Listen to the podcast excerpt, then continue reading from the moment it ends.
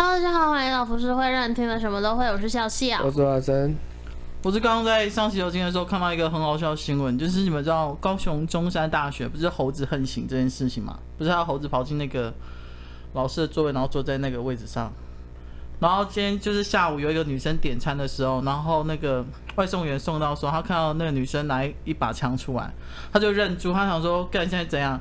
然后女生就说，因为猴子来，他打把 BB 弹把我们打掉。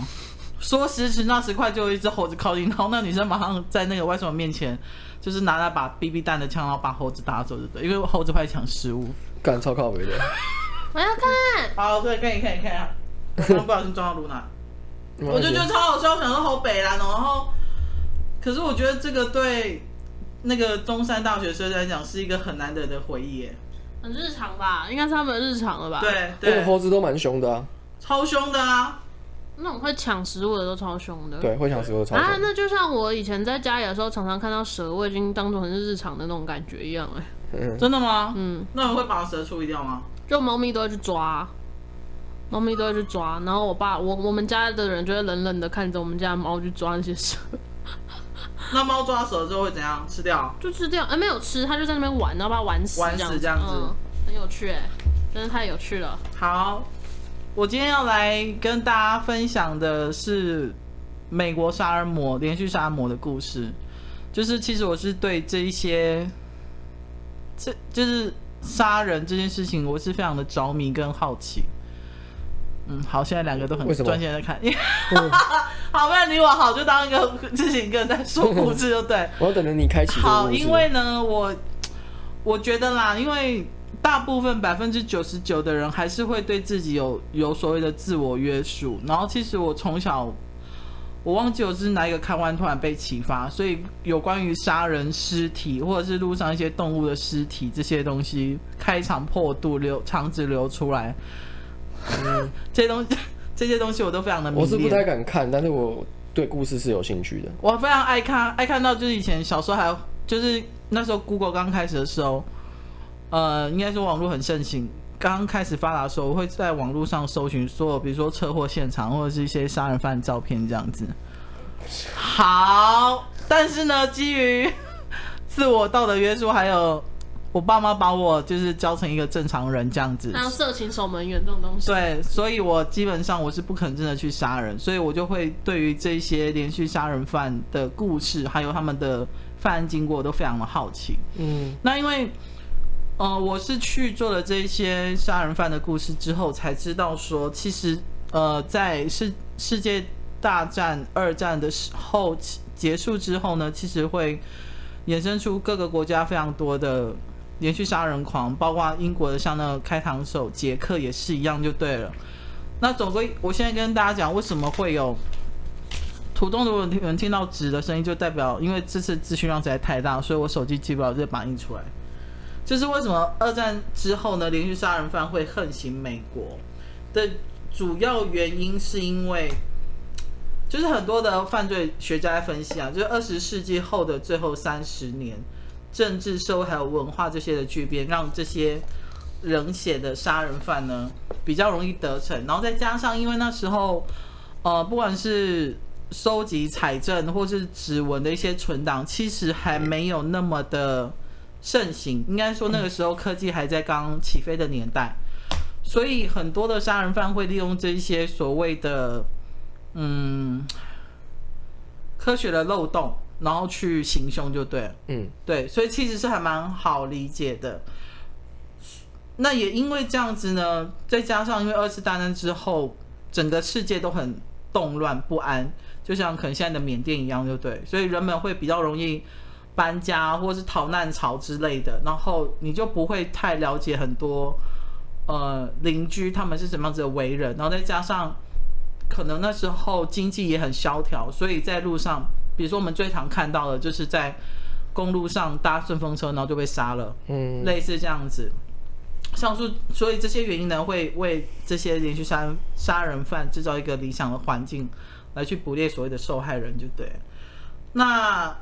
我今天有整理了，哦，我在看这些故事的时候，我真的觉得一直有画面出现，就对了。我觉得我在脑海脑海中有这样在演很多的 B 级电影这样子。嗯，对，因为我觉得杀人犯最容易被拿的就是拍 B 级电影。对啊，对，没有德州电锯杀人狂啊，也不算 B 级片啊。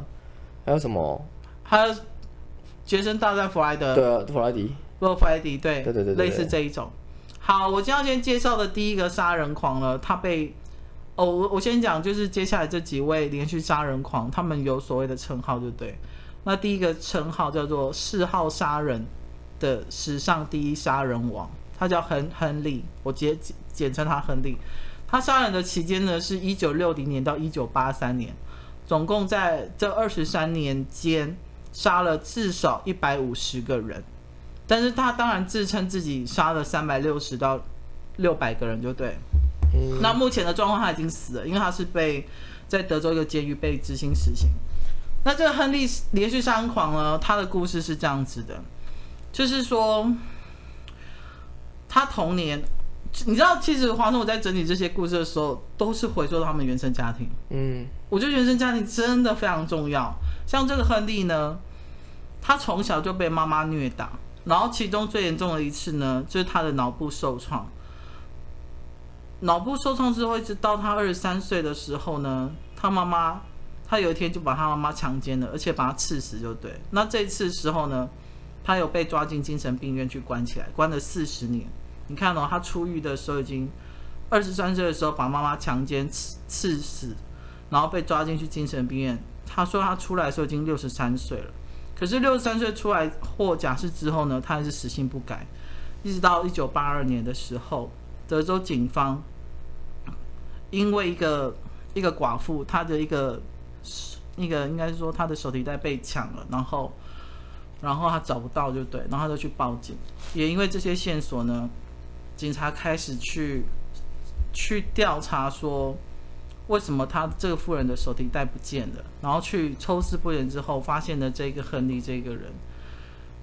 刚开始的时候，他被抓到警局的时候，他没有说他抢了这个富人的手提包，他反而是大咧咧的把他二十多年的杀人经验一一说出来。所以等于说，就是这个这个这个人，他比较特别是。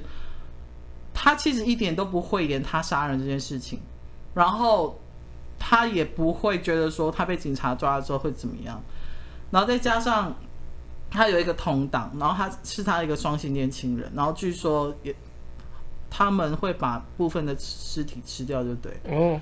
然后这个亨利杀人的原因只是因为对方不愿意跟他性交，他算是一个双性恋。嗯，对，然后。刚开始警方会认为说，你怎么可能杀掉那么多人，然后都不被发现这件事情，然后也没有所谓的关系人去报案这样子，所以警方刚开始只是认为那只是他的幻想，可是他可以明确的指出某一些常识的定点跟尸体的状况，让人不得不相信他这样，然后到最后，到最后因为他曾经有待过精神病院，所以他就是他没有算是。我觉得他比较特别，是他是以精神病被当做起诉的一个指控，就对。然后他曾经在法庭上为为自己讲一句话，他就说：“我喜欢杀人，就好像其他人喜欢散步一样，只是嗜好不同而已。所以如果我需要猎物、需要吃东西的话，我就会到街上去随便找一根把它杀了。”他就是一个原始的本能。对对，但是因为他这个人，他没有讲的很。很细数于他的原生家庭是怎么样，对不对？嗯，就是后面有几个杀人狂，他的原生家庭有描述的比较巨细迷离。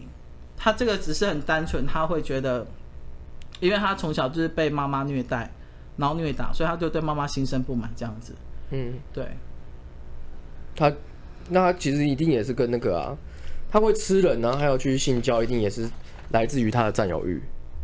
对，就是我我发现。我去做这几个人杀人狂的调查资料，都发现他们有些有共通的嗜好，就是会把人的器官割下来吃掉，或者是保存着这样子。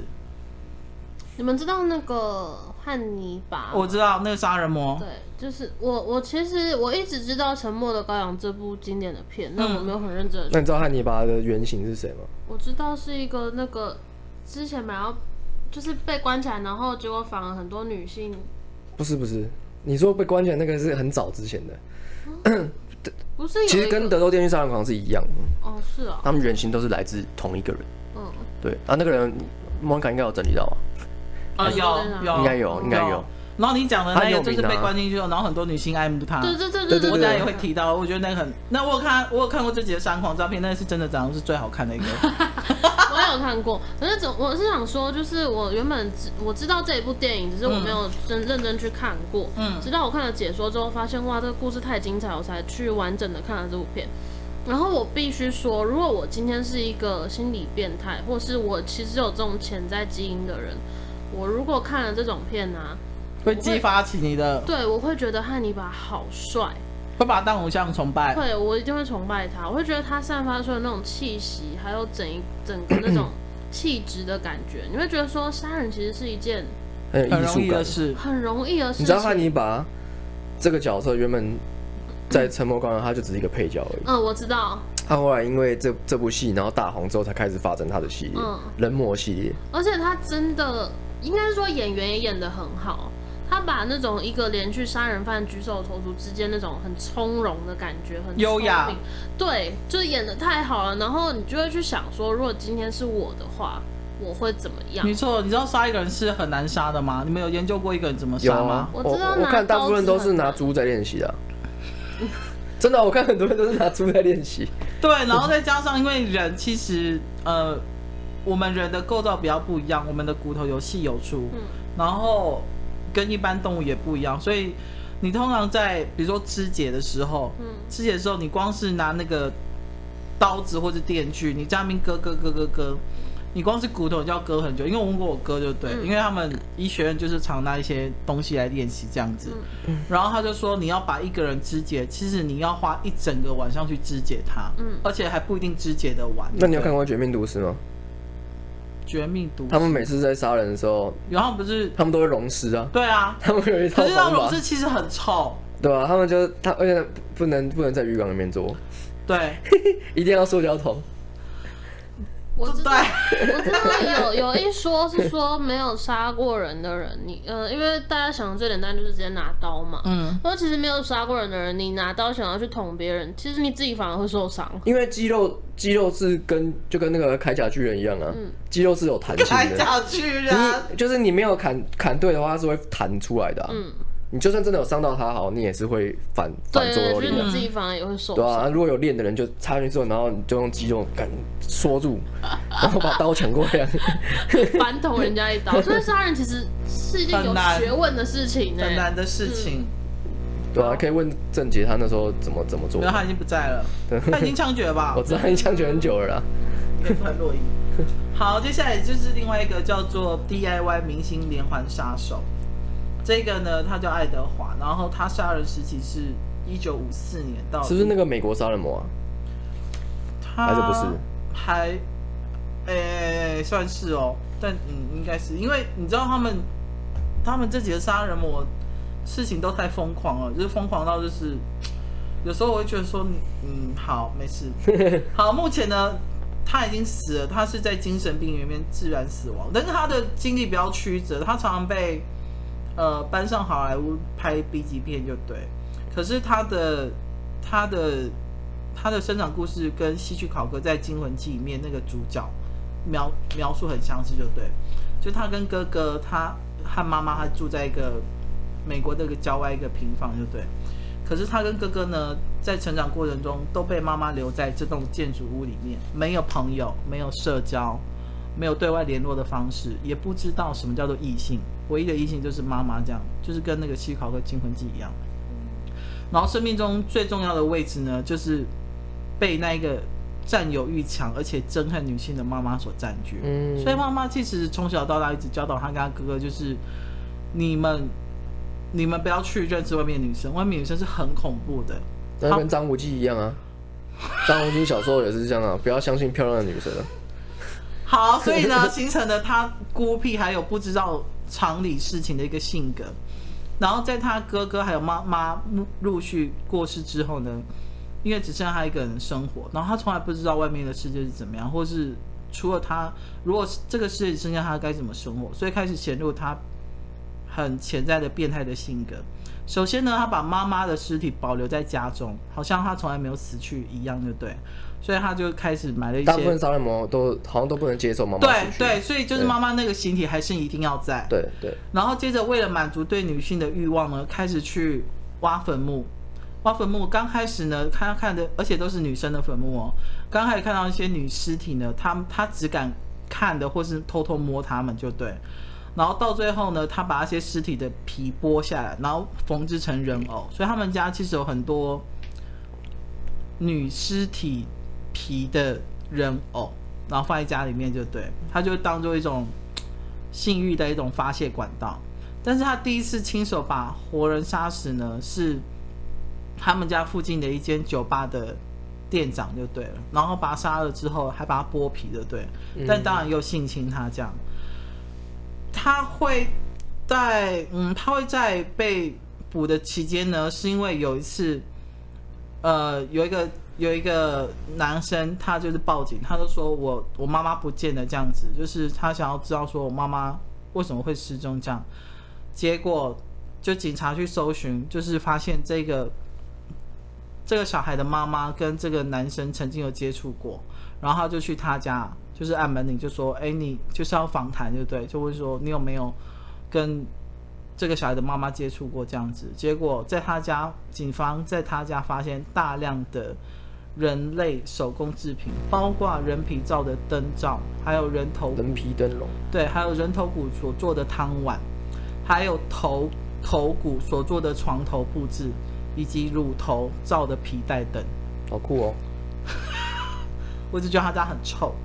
然后呢？一定很臭。对，然后那些死者面，就是脸上的皮肤呢，跟头发都变成了面具，所以他们家大概有，看一下，大概有二十具，就对，就是整个家里都是全部都是死掉的人的器官跟皮肤所盖而成这样子。嗯，他就说，虽然听起来这样子让人家觉得很发指，可是他是这样写啦，他就说他有值得可怜的地方，因为其实说老实话，他。完全不知道他这个行为是错误的，但他就是得做电锯杀人狂啊。对，他就在法庭上说，啊、我不知道我这样子是犯法的。嗯，他说，因为我也不知道为什么我要这样子做。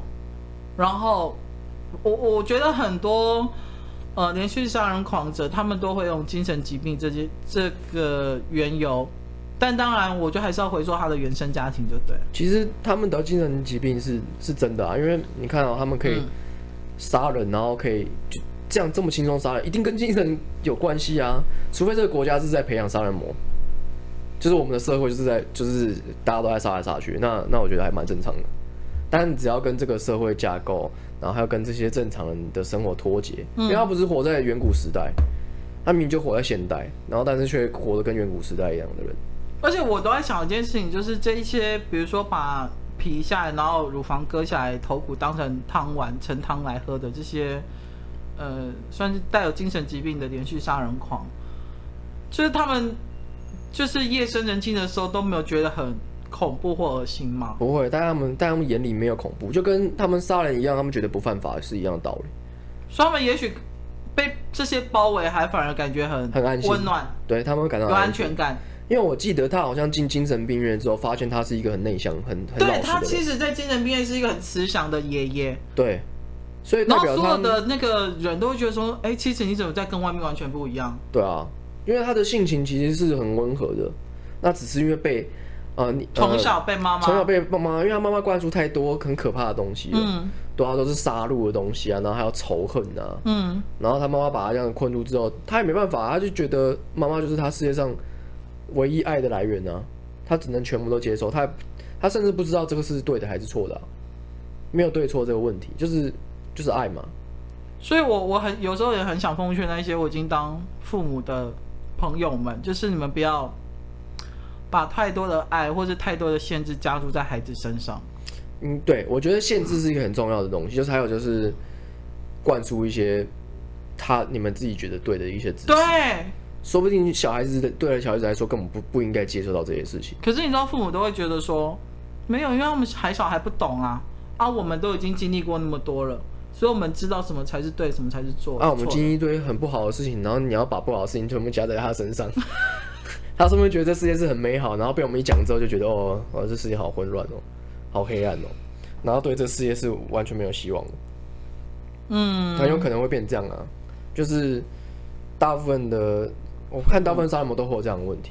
对，都是原生家庭占了很大的部分。对啊，从小就被灌输一些很畸形，而且他对于女生如果有很执、很强烈的执着感，都是妈妈来自于妈妈。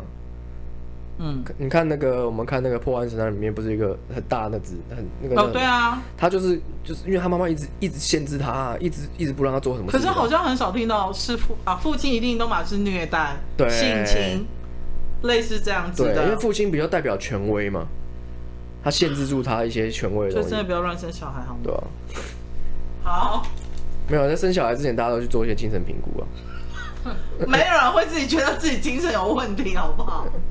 哎、欸，我之前、嗯、我题外话，我忘记我之前看到有一部电影，好像我忘记是电影还是影集了，嗯、就是说好像是日本，哦，不是，是韩国最近在 Netflix 有上的。呃，反正就是讲说韩国他们在做一个研究，嗯、就是杀人魔的小孩是不是有遗传的基因？嗯，然后做这个研究之后，他们就发现说是真的有的，就是如果今天我爸爸是杀人魔的话，我可能会遗传到，有非常大几率遗传到这个基因，我也会变成杀人魔。真的、哦？嗯，我忘记这个影集什么，那个你找出来我要看。啊，那个基因是来自于他们对于感情的一些方式，还有他们自己对于事情的价值观。就是会传承下来，是哦，对，会传承下来，因为基因这东西可以在其中一代人之间扭转。例如说，但是不一定是下一代，可能是在隔代，嗯，吗没有，大部分都会有。你只要有这样的想法和这样的意念在，你只是多或少而已。对，多或少而已。还有他会不会被会不会爆出来而已。嗯，有可能他压抑住了啊，对吧？是有这可能性。好，然后接下来我要在小小找同时，接下来我要介绍一个就是。呃，Netflix 应该接下来会拍的一个影集，它是一个，它离我们现在比较近。它杀人时期是一九八八年到一九九一年，它的名，它的称号叫做同性恋杀人王，就对，吃人王，吃人王，对，他叫 Jeffrey Dahmer 这样子。然后目前杀的是十七个人，但是他的状况已经死了，他的状况是比较特殊。呃，Jeffrey Dahmer 应该是。犯罪史上最冷血、最令人发指的连环杀手，因为他外表看起来就像一个很普通的男孩子。如果在路上看到他的话，其实你不会多看他两眼就对。可是他本身却做出一个，应该是说天理不容的一个行为。回溯到这个 Jeffrey 这个本身，他本身是一个同志，就是同性恋就对。然后他也堪称是《沉默羔羊》里面汉尼拔的真人版本。因为他会把他有兴趣的猎物，对他来讲，那一些受害者就是他的猎物，就对了。会把他有兴趣的猎物绑架、杀害、强奸，最后吃掉。而且他有说，他只有透过奸尸才能获得性满足还有高潮。那当然，他偶尔也会看自己犯罪的拍立的自慰，就对。哎，你有看到听到这一趴吗？我没有，我刚才尿尿。好，你好，没事。反正这个 Jeffrey Dahmer 呢，他应该是说把沉默羔羊那个汉尼拔当做一个崇敬的对象哦。Oh. 对，因为我刚刚有讲到哦，因为刚刚华生去，反正他就是把他的有兴趣猎物绑架、杀害、强奸、吃掉，他就透过奸尸才得到性满足跟高潮。然后，哎，跳这一段可不是跳针哦，吼，因为我刚刚有 repeat，然后偶尔也会望着，他会看着他自己犯罪的拍立得自慰。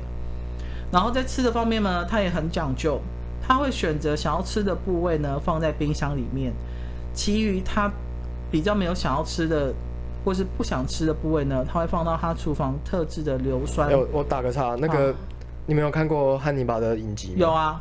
那你有看过他煮煮菜的时候？有、啊。他每次杀完人之后都会煮很好吃的料理。对啊。然后请大家来吃。没错。他们都，他们都吃的超爽的，他们说哇，好好吃哦，这样。对，所以，因为我觉得料理也很重要，对看你用什么香料。他们很会，那个很会做，哎，很会，很厉害，看就很好吃。然后呢，在十多件的案件当中，他曾经试过先后杀害两个兄弟。那当然，这两个兄弟都是遇害的，就对。最恐怖的一次，他试过把被害者的头盖骨撬开，而且灌入水银，因为他觉得那就是一个艺术品。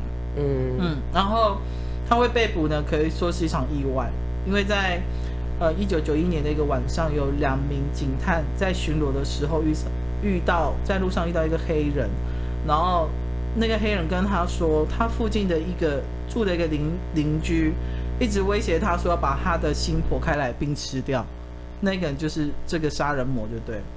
然后那两个警探就跟这个黑人呢一起到他们家，然后发现这个 Jeffrey 家里面有大量的人头，还有残肢，而且冰箱里更有切好的人肉，还有一颗人头。那他其实已经死了，但是他死的原因呢，并不是说被做电椅啊，或者是注射一些。你说毒液、啊，或者是老死之类这样子，他会死呢？因为警察跟法官认为他的他的行为实在太恶魔了，所以他就跟汉尼伯一样，就是电影汉尼伯一样，被单独的隔离，就对，等于说他没有老友这件事情，狱友这件事情，可是他还是死在狱中，是因为有一天他们放风的时候。在狱中的一个囚犯声称，他受到上帝的感召，要杀死他，替天替天行道，oh. 所以他是被痛殴致死，就对。哦，这样不是跟那个谁，那个小灯泡那个事件那个一样？他有被揍死吗？然后就是被打，可是他也是，他他他的说法也是说什么，呃，他是什么皇帝，然后小灯泡哦，对对对对对对对，这种替天行道这种东西，对对对，对，对，嗯，我找到了，大家可以看一下，好，很有趣。好，反正反正这一部呢，呃呃，不是说这个人呢，Jeffrey Dahmer，他接下来已经确定 Netflix 会开拍他的影集，那我不知道什么时候会上。然后演他的人是，我先问你们有在看美国恐怖故事吗？有有，你知道里面有一个年轻的男孩子，然后是金发的，那个演快影的那个吗？对对对对对，他在饰演他，是那个那个小女生的男朋友吗？就是。啊，他有他有呃，他最近也有在那个那个什么什么，嗯，对啊对啊，我知道我知道，这个对不对？对对对，他要演他，他要演他。小女生男朋友吗？他是对，然后 X 战警他也有演呢。嗯，我知道。他就是演快银的，好酷哦。嗯，他其实算是呃新生代，算是非常红的一个人。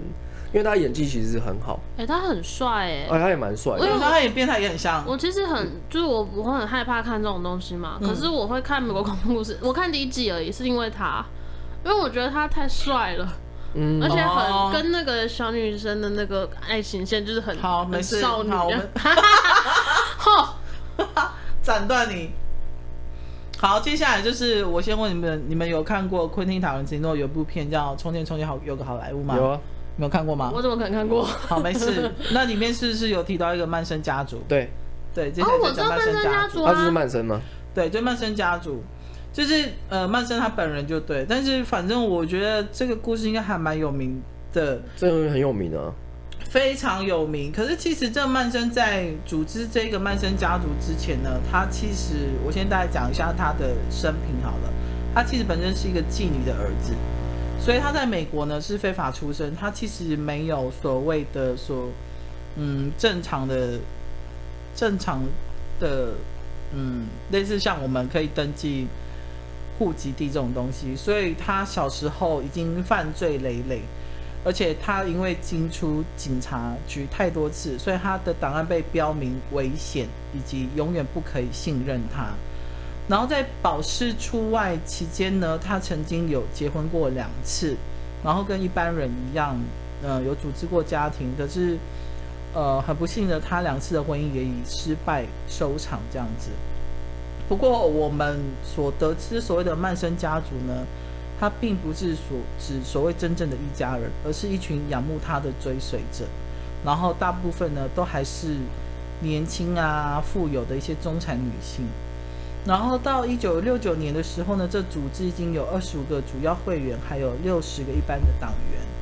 有一天呢，因为他是一个非常迷恋毕楼斯的一个一个疯狂粉丝，有天呢，他就突然间不知道哪不知道哪根筋不对，所以他就宣布说他要进行一个所谓的终极计划，然后要发动末日的种族，还有阶级战争，并且扬言说只有他的信徒才可以活下来。那他们那时候第一个嗯找到的猎物呢，就是一个很有名的导演。导演那一天呢，刚好去出外拍片，虽然还逃过一劫，可是他有生育的老婆，还有其他的五位朋友都被虐杀，对不对？然后我一直都有听过《曼森家族》这个故事，可是我一直到看了昆汀·塔伦提诺演的《从前》拍的《从前从前有个好莱坞》，我才真正的了解他们行凶犯罪的动机，就对。其实你可以看，因为那一部不是恐怖故事，而且布莱德彼特在里面演的很好，嗯，然后把曼森的一些一些狐群狗党也打得很爽，就对，嗯。然后，只是你当你看到这个故事是真实的，然后以及你看到一个孕妇活生生的被被杀了、惨死之后，你就会觉得没有。当然，昆汀的结局他有改编，嗯、对他没有真的让呃，因为那个孕妇是一个很小丑女啊。对对对，小丑女演的，她是演一个很天真无邪的一个可爱女生，就对。嗯、然后，可是你知道她真实的真实的状况是被是惨死的，然后是被虐杀的，然后再对照电影里面所饰演的 Happy Ending，你就会觉得其实还蛮讽刺的。嗯，对。嗯其实我那那部电影我看了两次，一次是去电影院看，另外一部好像就是在在 cable 上看这样子。嗯，看的时候哦，因为那部电影还有引起另外很大争议，就是里面有安排布莱德彼特跟一个饰演李小龙的李小龙对打，然后李小龙是被打的节节败退，就对。然后因为这、啊、对，然后这件事情呢，就是李小龙的他们的。后人有提提出抗议，觉得很不爽啊。对，一定不爽啊。可是我就觉得那只是一部电影。你知道这件事情，因为李小应该应该这样讲啊，李小龙会后龙不爽，还有李小龙支持者会不爽，很正常。因为因为李小龙基本上在影视圈、武打圈已经是造神的，嗯，他其实是神的，你知道吗？嗯，他已经是神了。但是那我我记得那时候看完之后，我就看他的那个，就是他的那个。就是访谈，就有人去问说，因为当初那个布莱德比特其实不想做这件事情的，他他其实是想说，哎，李小龙也是他偶像，他要做这件事情吗？然后然后后来昆汀就是有跟他，就是有也有去澄清这件事情，就是因为布莱德比特是说，呃，他觉得不分胜负，他自己觉得啦，应该是平手，他觉得是就是没有分到真的就是打出一个高下这样。当然，但是昆汀的做法就是让大家看得出来，就算是平手，但是也是布莱德比特比。不是，但我是觉得你你突然安插那一段有点莫名其妙。其实我觉得是昆汀想要做这件事情，原因是因为李你如果有在看李小龙的，去了解李小龙这个人的话，你会发现李小龙在某一个时期他是很狂妄的，而且他、oh. 他是一直去找人家打架的，而且他是不服的，就是哦你现在不服我来打。精武门。对，他就是一直打，一直打。就是精武门只是一个故事嘛，但是他他真的人听说是以前是很，就是真的是看到人就打，嗯、听说、嗯、他自己有讲过，嗯，他自己也说他以前是一个蛮蛮蛮就是蛮焦躁的人，这样，嗯、会会跟人家打架这样，但他后来去读攻读了哲学系这件事情，他就看起来就变得就变得比较好，哦，对，所以昆昆汀也有说啊，他说。他只是按照他对李小龙的印象，因为每个人的了解程度都不一样。对对，所以我大概能够理解说为什么他要这样做。嗯，对。好，接下来是 Netflix 上有的一个杀人魔的故事，然后他就刚刚小小提到，就是被关关进监狱之后，反而吸引到大量女性的爱戴的。那个算是蛮新的，对不对？还蛮新，他是一九。呃，他杀人时期是一九八四到一九八五年，可是他现在还活着，因为他还在某一个监狱等候执行死刑，就对了。嗯，好，然后呃，在一九八四到一九八五年之间，L A 跟 San Francisco 都被一片恐怖的气氛所笼罩，因为一位神秘的连续杀手就这样诞生了。他最喜欢做什么事情呢？他叫 Richard Ramirez，嗯，对。他最喜欢这是，他最喜欢偷偷在晚上的时候潜入别人的家里，先把成年的男性射杀，或者是，或者是用绳子把他勒死就对，然后再暴力强奸女性还有小孩，并且杀害还有肢解他。在这些事情完成之后呢，他会留下他的标志，就是一个倒转的五角星。你讲的是不是他？对哈，对。所以在墙上、镜子上，甚至在死者身上，都可以看到他留下的标志，就是倒转的五角星。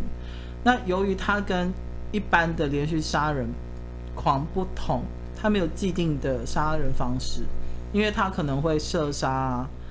呃，用棒子打死啊，割喉啊，赤手空拳打死啊，或者勒死都试过，就对。而且他也没有特别针对某一种类型的人，被害者年龄可能从十几岁到七十岁，各行各业都有。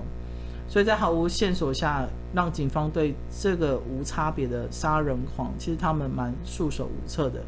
然后有些市民更相信、崇拜他有所谓的恶魔的超能力。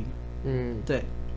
那整件案子的转捩点呢，在于警方找到一辆相信是这个连续杀手用来载猎物到郊外的车子，因为他特别喜欢把小孩子带到郊外之后奸杀，对不对？他的兴趣。嗯、小孩子哦。小孩子，对，而且他还在车上找到找到一名算是犯罪者的指纹，然后警方立刻把他的照片就是发给各个媒体，对不对？可是。这应该是说，这个杀人狂还蛮会躲的，一直到一九八五年他才被抓到，等于说整整隔了一年才被抓到。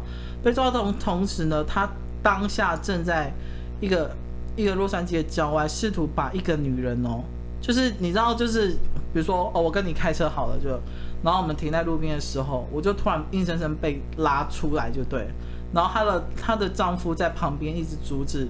这个杀人狂就要把他的老婆拉出去，就对，因为我我不知道，我觉得他当然没有那么的那么的巨细靡遗讲为什么他要在光天日化日之下做这件事情。反正呢，他就是被抓到，因为这件事情被抓到，然后。在判死刑的那一刻呢，他还维持一贯的他的自大跋扈，他就说：“哇，死刑真的很可怕，你要想要吓死我吗？”这样子，他说：“人终归一死，我们迪士尼乐园见就对了。”嗯，但当然他现在我不知道他执行死刑，但是他却确定被执行死刑，对不对？他还没死就对了，还没死。然后这个奸杀魔呢，在入狱之后，因为他的照片曝光，反而很多女性。是觉得他很帅的，然后很崇拜他的，然后到最后他还在狱中里面跟一个女作家结婚。女作家哦？对，就是我有，就是呃，整理这些连续杀人魔的时候，只有这位连续杀人魔叫叫理查，我们叫他理查好了。只有理查，他是因为我相信有一句话叫做“男人不坏，女人不爱”嘛，所以很多女生会觉得。好，你你就算作奸犯科好了，可是你可能有某一种很特别的性质会吸引我，就像之前有有报道过，呃，他们有一个美国的监狱，他们就是鼓励里面的呃受刑人可以交笔友，嗯，就是可以让他们跟社会联系，所以他们一一把他们的脸曝光，就是愿意的人就脸曝光。然后反而超多女大学生或是女生还蛮喜欢这样子的人，甚至有一个网站就是教你怎么认识狱中的人，然后跟他谈恋爱，然后谈感情，甚至结婚。但是他们结婚可以干嘛？他没办法，就是我，比如说哈，你你在你在坐牢好了，然后我跟你结婚，然后我每次就可以先去探视你这样，然后等到有一天你出狱，嗯，他就觉得你很特别。啊，不能，然后很有男子气概。嗯，我之前我之前看一个那个，他就专门在介绍世界各地的监狱。嗯，然后美国的监狱好像我不确定是不是每一个，那有一个是就是你的伴侣、你的老婆或是你女朋友是可以一年一次吧，我不知道，反正就是可以进去这样子。然后，但是因为他们的他们的牢房是很很多人一起睡的嘛，所以可能那一个犯人他自己也要去跟他的狱友们去协调一下，协调一下，说，哎、欸，我女朋友来，可不可以房间先给我这样？然后你想做什么就说什么，就那那一天之类的。哦，嗯，好，没事，我是没有兴趣啦。但有我有看过那个网站，是有一些美国杀人犯或是暴力狂，他们长得真的还蛮 man 的。所以他们如果说有做爱的话，可以留他后代。嗯，对不对？嗯。所以结婚还是有用的。恶魔之子。恶魔之子。他们自己突破子宫。没有，还有还有，我曾经有看过一个呃一个很年轻的 model，反正他也是可能犯罪，然后进去，然后出来之后，因为他长得太帅了，帅到就是。模特经纪公司想要签他，嗯，然后他到最后就真的成为一个模特儿，就是很很妙，就对，就是我觉得这个社会还是以外表取胜。对啊，其实是啊，没有错啊。对，even 你你做了一些违背常理的事情，某一部分人还是会原谅你，嗯，还是会接纳你这样子。好，最后来分析了一呃，分享了一个叫做他的绰号叫肥胖的杀人小丑。好可怜，被取的绰号。哎、欸，他是不是有出现在美国恐恐怖故事里面呢、啊？嗯嗯嗯嗯哦，我我跟你说，这些连续杀人狂真的很容易变成一个小配角或者 B 级片的。对啊，他在里面好像算蛮重要的角色。对，好，他叫 John，他叫 John，好，反正我们叫约翰好了。他杀人时期呢是一九七二年到七八年，总共六年的时间，他杀了三十三个人，就对。然后目前他已经死掉了，他是被注射毒针处决。嗯，好，我我觉得这这开场蛮好笑的。他这个这个这个网站他是写小丑该是令人快乐和引人欢笑，但遇上 John 所扮演的小丑，你只会惊慌尖叫。还不错啊，这个开场 我就觉得我在看这就说哦哦好哦，很适合登反派登场的。没错，好。他说：“呃这样出生于芝加哥，然后他也是一个很会念书的人，所以他在商学院毕商学院毕业之后呢，结了婚，并且成为了一个很出色的 sales。他也非常受社区邻居所喜欢，尤其是小孩子。为什么呢？因为他会扮演一个叫做 Pogo 的小丑去娱乐他们。可是因为他年轻的时候曾经因为性骚性骚扰男同事，而且。”意图强奸男孩而留下案底，嗯，所以他其实是隐藏的，呃，信号男色的人，嗯，但是可能在社会的规矩下，他得结婚生子。哦，他要结婚生子，他要结婚生子，然后只是。虽然说他还是表现的循规蹈矩，是为了掩盖他潜在的兽性。他没有被他老婆发现就对了。他没有，他都掩盖很好，然后他在学校也表现的很好，哦，在公司也表现的都很好。那就是标准的压抑啊。没错，然后在，因为你知道，像美国社区很大，所以他们有时候周末会办 barbecue 啊，或干嘛，嗯、或生日派对，然后就请小丑嘛，然后就自愿担担任小丑这个角色就对。嗯，所以左右邻居呢跟。他们的小孩都觉得他是一个好 uncle，类似这样子的一个形象。一直到一九七八年这一天，有一个叫 Robert 的小男孩，他出外工作时去面试的时候就一去不不返，就对。然后他当天所约见的人就是 John 这个人。警方开始对他找他来调查，但他刚开始你知道一定会一概否认，就对。哦，你在说什么？对，他说哈有吗？就是我跟他面试完，他已经回去啦，这样子。嗯、然后呢，警方决定搜查这个所谓 Mr. 呃 Nice Guy，就是好好先生的房子，就对。结果他们没有找到 Robert 这个男孩子，却在一道找到别人，对，却在一道隐藏门下的地库找到七具腐烂的尸体。那一刻，他们才惊觉找到美国其中一名冷血连环杀手。之后，在屋子还有后花园陆续挖掘二十八具尸体，那八具尸体里面包括 Robert 这个小男孩。为什么要把尸体藏起来？因为是收集的癖好吗？他其实他没有很认真讲，但是他就是算是奸杀男孩就对了。可是他因为奸杀太多了，所以他的后花园跟屋内再也埋不下之后，家都没有空位，他又把一些尸体抛入河中，就对，嗯、太多了，就是放不下这样子。嗯，好，反正到最后呢，他这件事情发生之后呢，我有再去看那一阵子，就是这一年在美国反而引起很多恐慌，因为大家会开始对于你身边的人，然后你日常见到的人，甚至。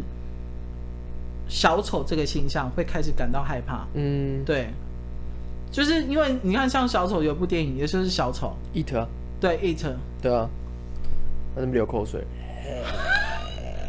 可是我其实从小就觉得小丑是一个很恐怖的角色。其实小丑很可怕、啊，你们不觉得吗？所以在台湾没有小丑啊。